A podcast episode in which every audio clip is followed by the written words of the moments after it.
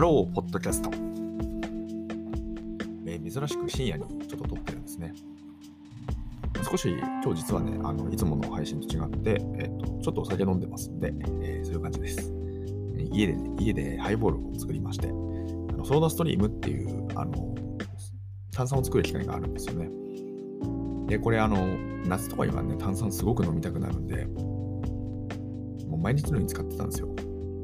でもなんか寒くなってきて、ちょっと炭酸いいやって感じになってたので、しばらく使ってなかったんですよね。でもなんかそろそろなんか飲みたいなと思い始めて、何のね、何かは分かりませんけど、なんかそんな気分になったので、でちょうどあのボトルって言って、あの交換式になってるんですよ。ガスシリンダーみたいな感じになってて、要は二酸化炭素ですかね。あのこれをそのタンク専用のシリンダーみたいに使って、で、これあの格安っていうあの、なんか全国展開している酒屋さんがあって、ここだと買えるんですよ。で、このあの自治体のゴミで捨てられないんですよ。この専用のタンクになってて、金属製の。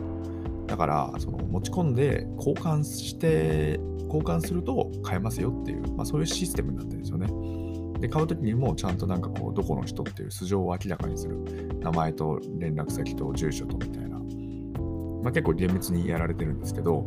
まあ、そんなようなものをね、買いに行って、よし、で、昔っていうか半年以上前ぐらいに買ったウイスキーがあって、まあ、簡単ですよ。全然安いやつがあって。さあ飲むぞって思ったら、あの、ボトルつけたんですよ。で今日買ってきて、つけて、で、ポチッと押したら、なんかプシャーっつってなんかすっげえ音して、なんだと思って、なんだと思ってなんかびっくりして、でもなんか結構ビビるわけですよ。やっぱりプシューってすごい音するから。ね、高圧でこのシリンダーの中に二酸化炭素が入ってるわけなんで、まあそれはビビりますよね。なんかすっごい冷たくなってるし、あの、なんか多分圧縮されてるんでしょうね。シューって出るからタンクめっちゃ冷たくなってキンキンになってて、大丈夫かこれ？みたいな。爆発したらどうしよう？みたいな。あのすごい恐怖におののいてたんですけど、で、どうやらなんか調べてみたら、なんかそのパッキンつってその接続部分にパッキンがあるみたいなんですけど、このパッキンがね、もしかすると紛失してるかもしれなくて、多分そのボトル交換の時に、今日ね、外したんですけど、外したボトルに実はパッキンがついてて、パッキンどっか行っちゃったんじゃないか説があって、あのネットに調べたらね、丁寧にそれで書いてくれる人がいて、まあだからなんていうかこう、中途半端に炭酸ができ、まあ、それでもね、ハーフボールは何杯か飲めたんですけど、なんか残念な気持ちになったっていうね、まあ、そういうちょっとお話から入るんですけど、あの、ちょっとなんかそのコロナに対する、あの、なん捉え方みたいなところで、なんかこういうのもあるんだなっていうのをちょっと感じたっていう話をしてみますね。あの、そうだな。ちょっとあんまりこれ具体的な話をしたくないので、少し抽象度を上げて話したいんですけど、か、なんかあの5月ぐらいから、なんかその日本政府的に、なんかその規制を撤廃するみたいな動きがあるらしいんですよね。実はもう僕ほとんど興味がなくて、全然情報を追ってないんですよ、コロナって。もう僕の中では2021年のあの春、あの秋ぐらいか、デルタ株ってのが終わった時に、あ、これはもうコロナ終わりだなと思って、まあ、そこから徐々にね、このなんか、まあ、もちろんその舐めてるわけじゃなくて、あの適切に距離をみたいな話はありますけど、なんかもうマスクしてとか、なんかそういう生活ってもう終わったよなって思ったんですよ。で、やっぱりその、いろんなね、国とか見てると、まあ、そういう正常化というか、まあそのもうウィズコロナだよねみたいな感じの、まあ、生活をしてるなっていうのは、いろんなその、なんていうか、僕は基本的にテレビほとんど見てなくて、国内の。だからまあそういうネットとかね、インターネットとかそういうところでしか、あの、他の国の情報とか見てないですけど、やっぱそうだよなって感じを眺めながら、で一方でや日本っていうのはやっぱりね、すごいなんか強烈になんかこう、なんていうの、まだそのコロナっぽい生活様式みたいな感じに、えーなってるみたいな感じだったと思うんですよね。まあ別にその空気感になって、結局これってそのもう気分の問題というか、感染症ってそういうもんなので、まあそうなってるなら、まあみんなね、いるところでわざわざマスク外す必要もないから、だからそこはね、なんかこう、あのなんか別に波風立つもしょうがないし、みたいな感じだったので、なんかまあそのみみんなね、いっぱいいるところとか、まあ一応気は使ってましたけど、早く終わんねえかな、みたいなことを実はずっと思ってたんですよね。なんですけど、なんかその5月ぐらいに、なんかその国が規制を撤廃しますみたいなとか、あるいは何でしたっけ ?5 類って言うんでしたっけ？まあ、つまりその分類が変わると、そのね、対応が変わる。つまりその対応方針、国が対応方針を変えますって話だと思うんですけど、だからなんていうかその国がね、こういう風だよって言った瞬間から、なんかわかんないけど、コロナがないようなものに急に捉えられるというか、なんかまあ、昔の生活っぽい感じになるよね、みたいなことの空気感みたいなものがどうやら存在してるってことが今日分かって、で、それはね、そのある場所に行って、あの、ちょっとね、そういう集団で、あの、活動している場所があるんですけど、あの、ちょっとね、どことは言わないんですけど、まあそういう感じになってたんですよ。でね、それを見て、うん、何なんだろう 何なんだろうっていうかな、なんかすごい不思議な気分になったんですよね。ちょっとこれ何とも言えないんですけど、何ともちょっと形容しがたいというか、難しいんですけど、何かね、もしもこのニュアンスでね、何かその空気感というか、あの何かがあの共有できたらいいなと思ったんですけど、僕はそういうことなのかなっていうのはね、少しわからないというか、まあもちろんその大事なんですよ。その何かに従うみたいな話も大事だし、尊重するみたいな話も大事だし、まあ、一方でその、ね、じゃあその何のために生きているの？みたいな自分みたいな存在もあった中で、まあ、関係性もあって、つまりどこに優劣を置くかっていう話なのかなって、僕はこの感染症ってものと向き合った時に、まあ、そこの結論に達したわけですよね。まあ、つまりその自分がどう生きたいかって話の、その何たるか核みたいなものがその反映されるなみたいなところ。でそこに対して自分の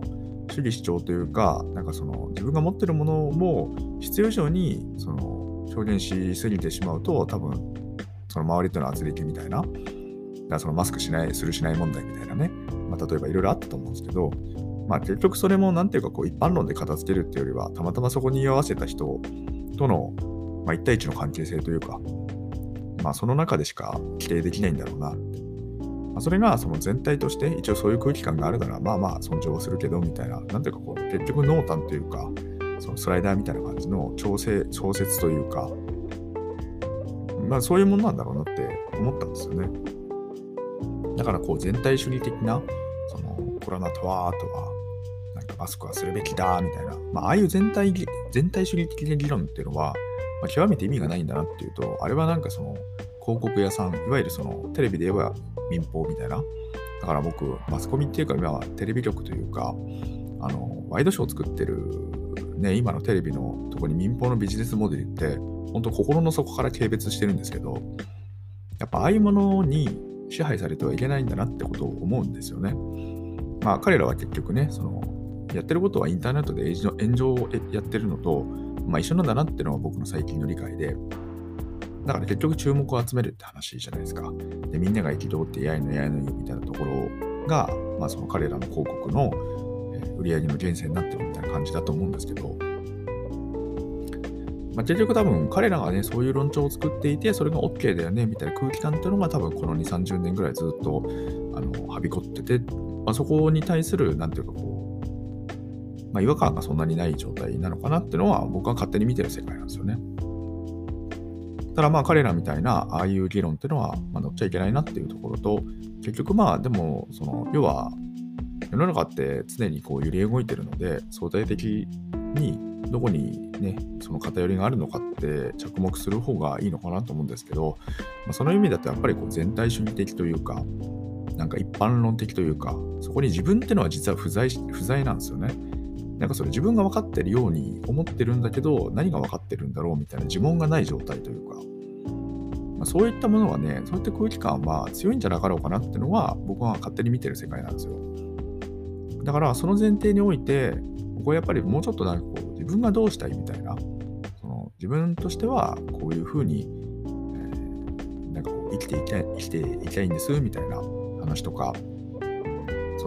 世の中、まあ、常にね何かが起こるわけなんですけどそこに対するその対峙する姿勢みたいなものがやっぱ大事なんだろうなって思ったんですよ。だからそのちょっと最後にね話戻していくんですけどそのそのコロナってものがあってでその何て言うのかなそのまあ、僕はデルタでね、終わりだなって思ったんですけど、まあ、そこでも別になんていうか、ちゃんと医学論文読めてるとか、そういうレベルじゃないんですけど、それでもなんかこう、信頼できる人を何人か見つけて、で、いくつかね、見てた中で、まあ、あとその投資っていうフィルターも通して、全く実は医療と関係ないんだけど、投資みたいなものも見てたときに、もう医療の、医療系のストーリーって2021年で終わってたじゃないですか。まあ、ハイグロもそうなんですけどね。まあ、もちろんその、利上げというか、中央銀行のね、その特にそのアメリカ、今アメリカの規模って大きいので、まあ、その彼らのね、その FRB の手綱さばきが世界に影響を与えるっていう意味もあるんですけど、まあ、いずれにせよ金利が上がってって話もありますけど、それにしてももう医療系のストーリーって終わってたじゃないですか。で医療系のストーリー一番盛り上がったのって、そのメッセンジャー RNA がね、出るかもしれないみたいな、あそこの期待感だった2020年の4月とかを起点にしたわけじゃないですか。で、行った時にそういうなんていうかこうね、お金、先行、未来をなんかこう占うようなお金の流れを着目してたとしても、あれはもう2021年の末に終わってたんですよね。まあ、実に1年とね、3ヶ月前というか、まあ、1年半かもしれないですね。まあそんな感じでなんていうかこういろいろ見ているとやっぱり終わってるよなっていうところとそこに対してまあ、何っていうのはまずはその情報の取捨選択って話があるんですけど、まあ、一方でそれはそれなんですけどそこに対して結局情報ってどこまで終えるのって話とどこまでそれが信憑を、ね、値できるって話とそこに対して自分の知識その前提知識みたいなところのその積み上げの深さあまあ高さか高さによってもその見えてくる景色って変わってきちゃうじゃないですか。でどこまで行ってもね急に自分がパワーアップするわけでもないしって話になると結局それはそれでその状態で何かを判断しなきゃいけないっていうのは常に変わんないわけですよね。って言った時に、その、だから結局その時に何が判断基準になるのかっていうと、もうそれは今の自分はここまでしかわかる。あ、ここまではわかる。分かったような気がする。でもここまではわからない。だけど、その中で自分はどうしたいと思うのかっていうところのその正解っていうのを自分の中に見つけて、でその正解っていうのを見つけた上でどう振る舞うかみたいな話だと思うんですよ。だからもちろんそのね、日本人は真面目と言われるので、何かに従うみたいな話とか、だから国がそう言ったからみたいな話もあるかもしれないんですけど、まあそれにしても何ていうかこう向き合い方として、うん、お上がね、こう言ったからだから こうなんだみたいな、その話題、話題がね、そこで持ち上がるっていうこと自体が、う、んていうのかな、僕はなんかこう、窮屈さみたいなものは少し感じる面もありますしだからこう主体的に生きるみたいなところの大事さというかがあるんじゃないのかなってことをちょっとね思いましたっていうそんなお話をさせていただきました。えこのチャンネルでは明日がちょっと楽しくなる IT というコンセプトで IT っていうのは私が極快拡大解釈した IT をお届けし皆様の明日がちょっとでも楽しくなればというそういうチャンネルになっております。ちょっとね、かなり抽象度を上げて あの具体的な話をしなかったので、えー、ちょっと分かりにくい話だったかもしれないんですけど、えっと、これはね、あの僕が、えっと、今ね、その思っていることを少し言語化したくて、まあ、僕のね、自分のその2、3年後のためにちょっと撮ってみたいなと思ったので、このテーマをちょっとお話ししてみたっていう形になります。まあ多分ね、この話をすれば自分の中では、ああ、あのことだったんだろうなって思い出せるかなっていうのと、まあもちろんね、簡単じゃないとは思うんですけどね。でも結局そこに自分なりの正解があって、自分なりのそのこういうものだっていうところを決めたっていう事実があれば、でそれはね、結局僕は決めることっていつまでたっても大事だなと思ってて、でそれはその決めたことが正解か不正解かはどうでもいいんですよ。あの何かが起きた時に、つまり2、3ヶ月後でも1年後でも2年後でもいいんですけど、あの時がどうだったのかっていう検証ができるってことなんですよね。で、検証ができるってどういうことかというと、だからその間違ったよねってこともわかるわけなんですよ。ってなると、じゃああれはああいうところでどこのロジックで間違ったんだろうっていうことも振り返りができるし、でそこからそのそれが実はある時点では間違いだった。1年後には間違いだったんだけど、3年後には正解だったみたいなこともできるわけじゃないですか。つまり振り返るポイントがあって、でそこに対して明確に何かこう自分の中でどっちに行けばいいんかみたいな、その1年後にね、そのまあ、どこに行けばいいんだみたいな話とかできるようになったりとか まあ、つまり、その、なんていうか、僕はね、その、なんていうか、なんていうんだろうな、その積み上げられることが一番いいことだなと思ってるんですよ。積み上げね。その継続性を埋めるというか、その刹那的にならないというか、なんかこうね、長年に、積年にわたって、ね、なんかこう、前に進んでいけるというか、まあ、僕はそんな気がしてるんですよ。だからね、なるべく決めるってことはやりたいなって思うのと、決めたってことに対して、どのような決めるってことを行ったのかってなるべくね、その分かりやすく形式化しておく。でそれはその未来の自分が分かるようにしておきたいみたいなところがあったりもするわけですよね。まあ、それでいいんじゃないかなって 思うんですけどあの、まあ、これはね、あの僕はあくまでこんな風に考えてますっていうのと、まあ、僕もね、そういうのをチームで仕事するみたいなことを思ってた時に、これをね、すごく意識して、そのチームの組織文化みたいなところにね、ちょっと反映してみたことでもあったんですけど、まあ、そんな感じですね。あの、最近ね、ちょっと、あの、あれなんですよ、おむすびさん面白がるシリーズをあのやってて、で、やっぱりその外で面白がる話って回があって、なんかね、これだけがね、結構異常に伸びてるんですよね。だから、それをきっかけにかなり一時期聞かれるようになって、っかでね、シェアされてるんじゃないのかなって思ったんですけど、まあ、おかげさまで最近はね、少し落ち着いてきたので あの、またね、ちょっと、あ、落ち着いてきたなと思って、あの、まあでも、そのなんかずっとやってて、そのうちなんかたまにまた聞きたいんだけど、みたいな感じでね、こう戻ってこれる場所になってるといいかなと思ったので、まあ、常にね、こんな話をしてようかなっていうふうに思いますので、またよかったらね、えっ、と、久々に聞いたよとかね、そういう方がいらっしゃれば、あの、楽しんでいただければ嬉しいなっていうふうに思います。はい、それでは、えっと、またね、お会い、皆様とお会いできる日を楽しみにしております。Have a nice day.